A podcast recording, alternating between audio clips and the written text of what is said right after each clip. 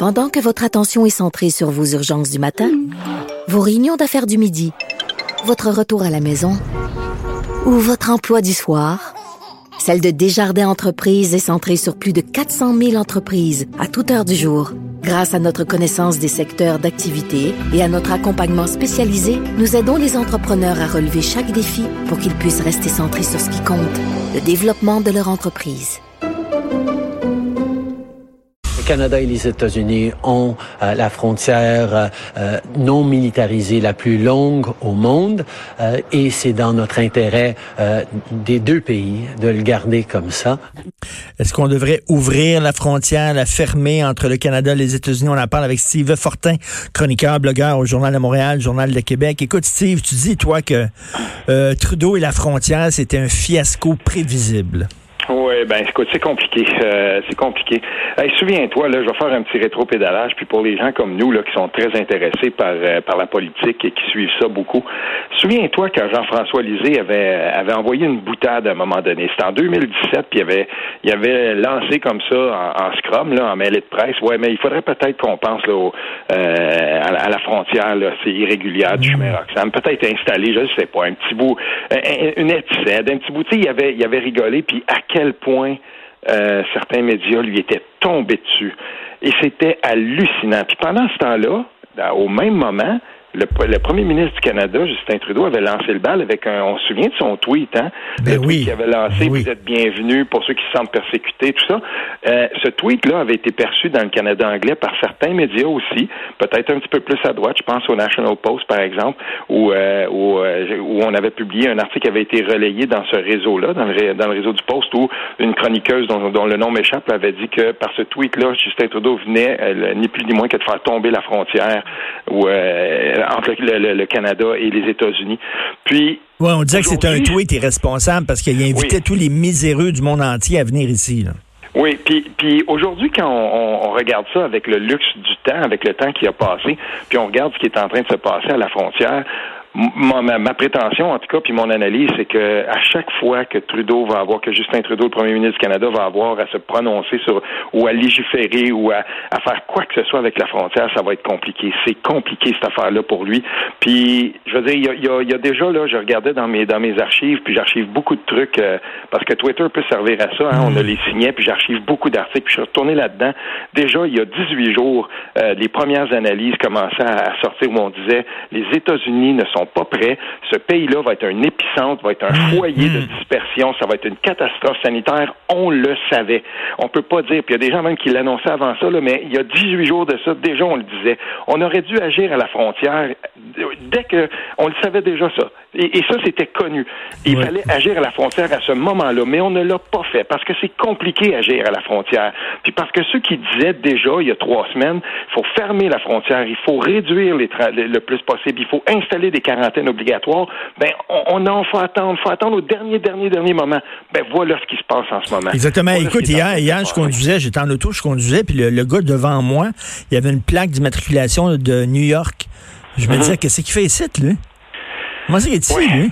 Ben là, c'est et, ça c'est l'autre problème là-dedans, c'est que dans ce foyer-là, dans cette espèce d'épicentre du, coronavirus, l'État qui est le plus qui est le plus problématique, c'est celui avec lequel le Québec partage la plus la plus vaste frontière. Ben oui. C'est l'État de New York. Et, et, et ça c'est très problématique. Moi, il faut le dire aussi là, ici dans l'Est ontarien, l'Est ontarien plutôt francophone, eux aussi, tu sais, ils ont, ils, ont, ils ont un bout de frontière avec l'État de New York.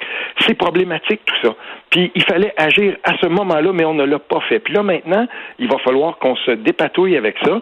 Et, et je ne sais pas là qu'à un moment donné, il va falloir, quand on va regarder ce qui se passe à Montréal, ce qui est en train de se produire un peu partout dans les zones les plus affectées au Québec, ben je veux dire, c'est quoi, c'est même pas 45 minutes là, la, la, frontière de l'État de New York avec Montréal. Mmh, mmh. On devait le savoir. C'est notre plus gros, c'est la métropole. Il fallait, il fallait être capable d'anticiper ça. Puis je trouve ça vraiment dommage parce que là, il y a un poids immense, il y a un stress immense qui est mis sur le système de santé. Puis j'écoutais euh, le docteur Arruda hier quand, dans, sa conférence de presse, puis on le voyait, on le voyait qu'il était mal à l'aise. Il va falloir qu'il réagisse avec ça. Qu'est-ce qu'on va faire? Confiner Montréal En, même temps, c'est compliqué. En même temps, les Américains, c'est notre plus grand partenaire économique, le partenaire d'affaires. On peut pas fermer les frontières non plus là. Qui, les, pays qui s'en sont tirés le mieux sont ceux qui ont agi le plus rapidement, euh, mm. qui ont, qui dans le, panier de mesures, qui dans la, la vaste étendue des mesures qu'ils ont prises, ont, ont, agi à la frontière. Je pense à la Corée du Sud, par exemple. Je pense à Taïwan qui a agi très rapidement par rapport à ça. Eux, ils ont fait ce choix-là. Et il n'y a pas tellement longtemps, ben, c'était la même chose en Nouvelle-Zélande. La première ministre a dit, voilà, nous, on va agir de façon euh, radicale à la frontière. Puis elle le disait comme ça. Elle se, elle se, se positionnait comme ça. Elle disait, oui, on sait, ça va être une, une mesure de contrôle strict à la frontière, mais on avait, on a besoin de ça. Puis en faisant ça, en fait, c'est que là, ben, tu contrôles les allées et venues.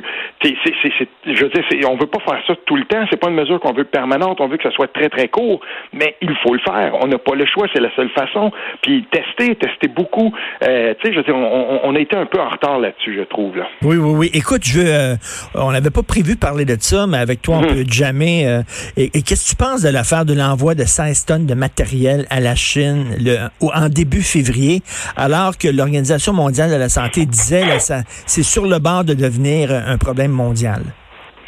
Euh, je prends ça avec des pincettes. Euh, je me dis que euh, effectivement, ça, on, je pense qu'on a on a grossi ça beaucoup.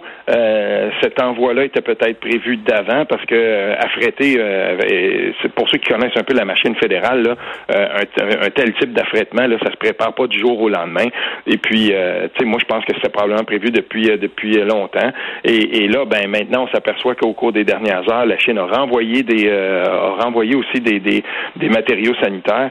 Tu sais, euh, il va falloir aussi que, que tout ça, c'est comme une il y a une coordination mondiale là-dedans, puis le Canada fait partie de ces coordinations mondiales-là à un moment donné, parce que là, on le sait, là, ça a pris un certain temps, puis la plupart des spécialistes le disaient, avant que ça mm. frappe l'Afrique, ça va prendre un certain temps.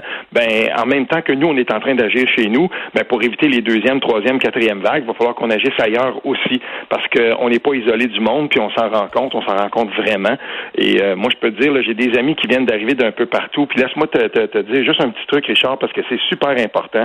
Mon meilleur chum, c'est un gars de Gatineau, puis ça fait 20 ans qu'il est au Pérou. Il habite là-bas. On a parlé beaucoup des Québécois puis des Canadiens qui étaient pris au Pérou. On dit qu'il y en aurait 2000. Il m'a écrit un long courriel. C'est quelqu'un qui vit du tourisme d'aventure depuis très longtemps. Et, c'est vraiment, là, si on veut avoir le pouls de ce qui se passe là-bas, c'est lui. Euh, il a fermé sa compagnie cette semaine avec, euh, avec grand regret. Il emploie beaucoup de gens là-bas. Euh, puis quand il m'a écrit un long courriel, puis je sentais à quel point c'est difficile là-bas. Lui, est dans la deuxième plus grande ville, c'est Arequipa. Et puis, il, disait, tu lui qui est habitué, qui parle la langue, qui totalement intégré, qui est de même devenu maintenant un citoyen. Il y a, il a, la citoyenneté, il peut travailler au Pérou. Puis, tu sais, il m'expliquait à quel point c'était difficile là-bas. Mais il dit, si vous pensez que tout ça, ça va se régler vite, imaginez, euh, imaginez comment ça va se passer ici. Puis mm. là-bas, il y a que mm. a que les gens riches qui sont capables d'être testés. Puis on, mais il dit, nous, autour d'Arequipa, là, il dit, c'est un bassin de 100 000 personnes dans des, dans des bidonvilles qui, à un moment donné, quand ils vont avoir faim, ils vont descendre sur la ville. Puis on sait comment ça fonctionne.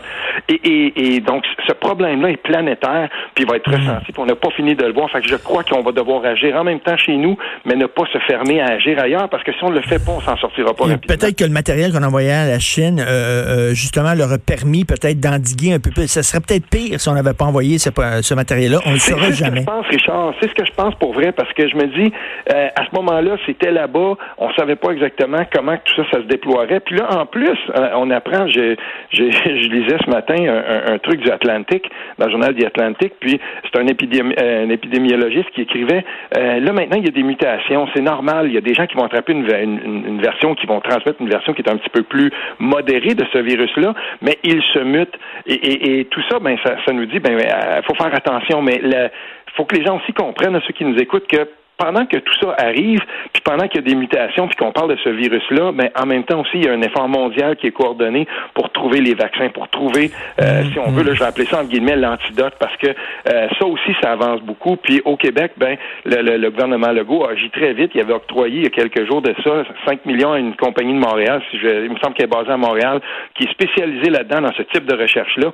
Puis au moins, il faut lever notre chapeau, puis il faut voir du beau là-dedans, c'est que cet effort mondial-là est coordonné aussi, puis avant longtemps, on va arriver à trouver ce qu'il faut pour euh, commencer à endiguer ça. Et Steve, et Steve, tu es un gars de gauche, mais tu te, tu te gênes pas de critiquer euh, euh, une certaine gauche radicale et déconnectée. Tu as dû capoter quand tu as lu le texte de Jackie Singh.